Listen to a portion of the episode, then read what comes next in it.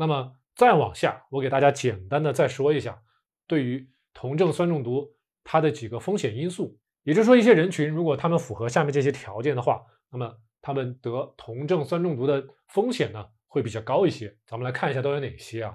一个是 HbA1c，也就是糖化血红蛋白大于七点五，这是个什么概念呢？因为我们知道糖化血红蛋白大于六点五的时候，就已经可以直接判断是二型糖尿病了。那大于七点五的时候，说明你这个糖尿病进行的时间是有点长了，而且呢可能控制的不好。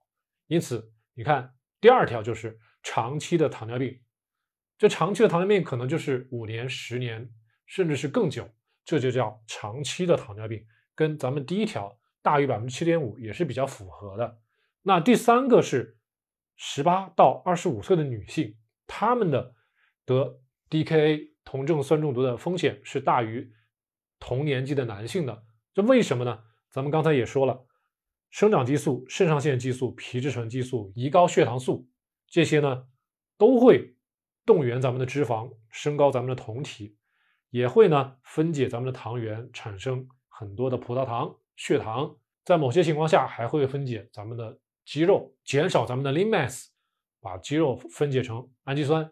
那么女性比男性不一样的地方就是在于这个性激素了，尤其是咱们女性的雌性激素在大量分泌的时候，会让我们的胰岛素的敏感度呢会降低，可能会加重咱们胰岛素抵抗的这个情况啊。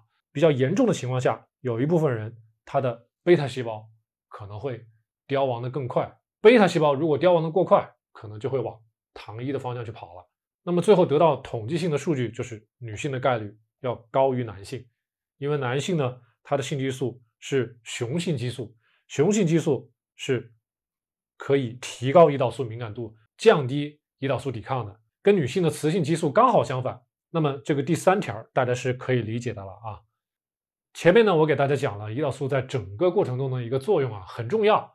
那么我们可以总结到，酮症酸中毒它发生的主要原因是什么呢？不积极的胰岛素的干预，或者咱们直接就说 insulin deficiency，没有胰岛素，胰岛素不足。不管你是一型糖尿病还是二型糖尿病晚期，如果不进行积极的胰岛素的干预，确实有可能往这个 DKA 酮症酸中毒的情况发展啊。所以从原理角度上来讲的话，胰岛素的不足，或者是完全不分泌胰岛素，是酮症酸中毒的主要原因。那么大家记住这一条啊，一定要记住咱们这节课的最重要的这一点，就在这儿了。记住啊，那大家如何判断自己或者是周围人有没有酮症酸中毒，或者是有往那个方向去发展的倾向呢？大家可以来看一下有哪些现象啊。一个呢是疲乏。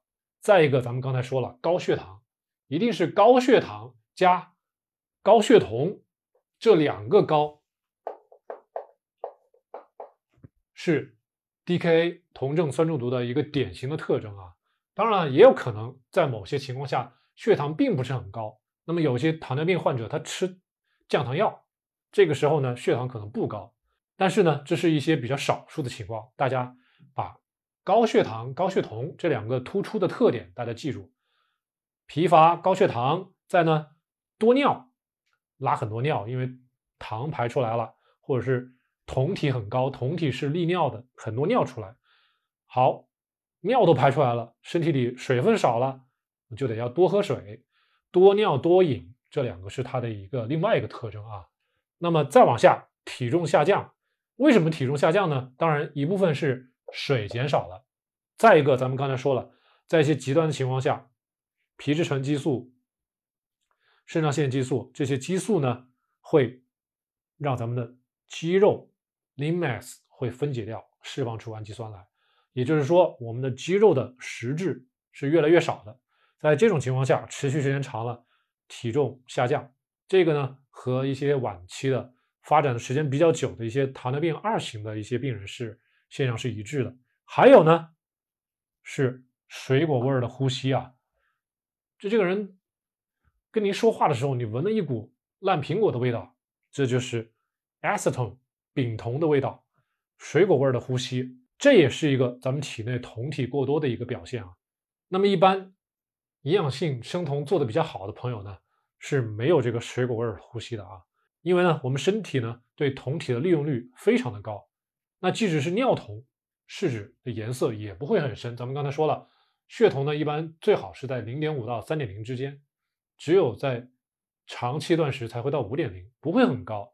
所以这个丙酮呢，从咱们呼吸的气味里面跑出来的这种情况是非常少的。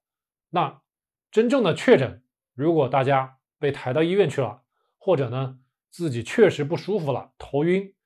疲乏、极端的不舒服，甚至就是要昏厥，被朋友、被家人送到医院去了。医院医生检查你的血液，会通过 A、B、C 还有 D 这几种参数来判断你是不是 DKA 酮症酸中毒啊。第一，咱们刚才已经讲了，血酮呢肯定是大于三点零，且一般在十到二十甚至三十啊。那么血酮呢是这么一个区间啊。第二，anion gap 这个就是阴离子间隙啊，这个大家可以不用理解。阴离子的间隙要大于十二，这是第二个判断准则。第三个判断准则是血液的 pH 值小于七点三。A、B、C 三个是黄金判断准则。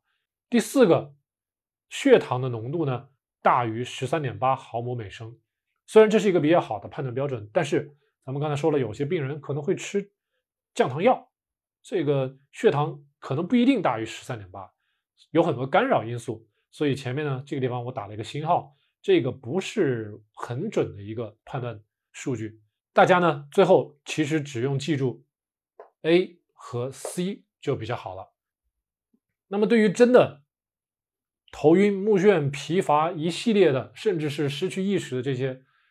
少数的极个别的一型糖尿病，或者是晚期的二型糖尿病，这些人也好，这些人呢一定要去积极的就医，去医院，医生有很多的方法可以治疗你。对于我们正常人来说，对于我们健康的成年人来说，我们好好的做营养性生酮就可以了，不用花那么多心思去考虑酮症酸中毒的这种情况。大家知道了这个原理，就知道。对于我们胰岛素正常分泌的人来说，以前大量吃碳水的人来说，是吧？身体还好，三十多岁、四十多岁没有查出糖尿病的人来说，咱们是完全一点也不用担心酮症酸中毒的啊。那我话就放在这儿了，希望大家今天把这个内容好好的了解一下、学习一下。那么将来呢，再也不要去担心谁告诉你咱们做营养性生酮会导致酮症酸中毒的情况了。一定不要听这些人的话啊！那么咱们今天的青铜说就聊到这儿。在节目的最后呢，还是老样子，希望大家对我的节目点赞、收藏、关注我，把节目转发给其他的朋友啊！谢谢大家，我们下期见。